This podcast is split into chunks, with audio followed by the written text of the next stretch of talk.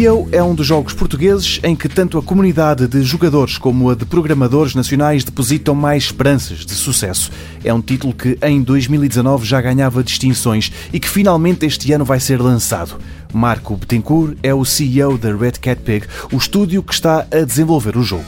O Kill, sendo, sendo o primeiro projeto da Red Cat Pig, curiosamente surge primeiro do que a própria Red Cat Pig. O sotaque engana. Marco viveu muitos anos no Brasil, é verdade, mas foi nos Açores que nasceu e é de lá que ele fala. Nós podemos contar aqui com tempo integral de produção, desde a sua concessão até o estado atual, entre três anos e três anos e meio, e também sempre aqui levando em consideração a dimensão da equipa, que sempre foi uma equipa pequena. Um, no entanto, felizmente agora nós temos aqui no horizonte próximo a expansão da mesma, logo o ritmo de produção é significativamente acelerado até porque nós estamos a ver agora a luz ao fim do túnel.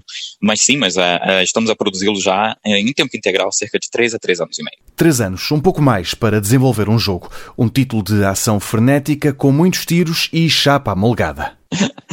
o Kill é um jogo de veículos de combate, um jogo multiplayer com diferentes modos de jogo, que vai desde, desde racing até team deathmatch, uh, ou seja, todos os modos de jogo que a malta hoje em dia se diverte mais e também apelando aqui um pouco também a alguma nostalgia de jogos de veículos de combate dos anos 90. É um jogo em que tu vais poder personalizar os veículos, tanto através de, de diferentes armas, como de, através de diferentes itens de cosmética, como skins e, e, outros elementos que eu também não, não posso abrir completamente aqui o jogo, mas sim, ou seja, basicamente controla os veículos de combate em que tu vais te organizar em equipa ou podes jogar sozinho também um título que pisca o olho tanto a jogadores ocasionais como aos mais aficionados. O que nós queremos fazer aqui é apelar a dois nichos de gamers que nos interessa muito, que é aquele tipo de jogador que gosta de pegar no comando, no teclado e no rato e, e fazer uma partida rápida e se divertir, ou seja, ter aquele sentimento de instant gratification. Mas também queremos aqui agradar aquele tipo de jogador mais competitivo. Daí ter diferentes modos de jogo, ou seja, se tu fores um jogador mais casual, faz te divertir com kills sem dúvida nenhuma. E se fores um jogador competitivo, é pá, prepara os teus quatro melhores amigos, junta-os todos numa, numa, numa equipa de cinco e, epá, e, e, e vais te divertir, sem dúvida nenhuma, a criar aqui estratégias e a criar aqui a combinação de diversos veículos diferentes, tendo em conta que os veículos são divididos por classes, tu tens que criar aqui a melhor estratégia, tendo em conta o, o modo de jogo e tendo em conta os teus oponentes também. É à volta do Kia o que há mais de três anos gira a vida de Marco Betancourt e dos seus colegas na Red Cat Pig. Pode parecer um tempo muito longo, mas aparentemente não é. Tendo em conta a equipa que nós éramos até há pouco tempo, ou seja, nós éramos apenas três, posso te dizer que três anos e meio, no estado em que o jogo está agora, é perfeitamente aceitável e até um pouco acima da média. É até bem satisfatório. Bem satisfatório. E com uma dificuldade acrescida, a equipa está baseada num local inesperado e longe dos grandes centros. A partir dos Açores. a partir dos Açores, a partir aqui do nosso TERI9, que é o nosso parque tecnológico aqui, onde estamos alojados, aqui na Ilha Terceira.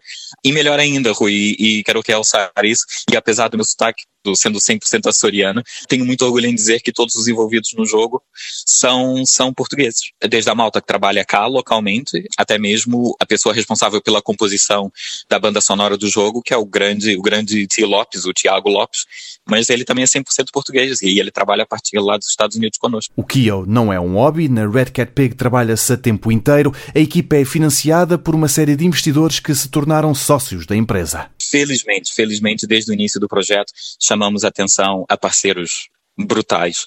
Estou a falar de business angels, de, de, de, investidores, que agora são os nossos sócios, a, a quem nos confiaram. Pronto, eles olharam para o projeto e viram, viram a mais-valia, viram que é algo que realmente tem pernas para andar, digamos assim, confiaram na própria equipa e desde o início têm nos suportado. Ou seja, pronto, foram investidores que acreditaram em nós. Apesar de nós sermos um estúdio de videojogos, uh, uh, o que eu costumo dizer é que antes de nós sermos um estúdio de videojogos, nós somos uma startup. E, e hoje em dia é extremamente natural principalmente nesse ecossistema de, de startups e investidores, este é o ciclo, ou seja, uh, leva-se muito tempo a produzir o produto, ou seja, a ter um produto final. Os investidores têm que acreditar que realmente este produto será rentável e, claro, desta forma eles são os responsáveis por sustentar, digamos assim, a produção, a procura, claro, de um ROI, de um, de um Return of Investment, não é? É na angariação de investimentos que está um dos maiores desafios de quem quer desenvolver jogos em Portugal.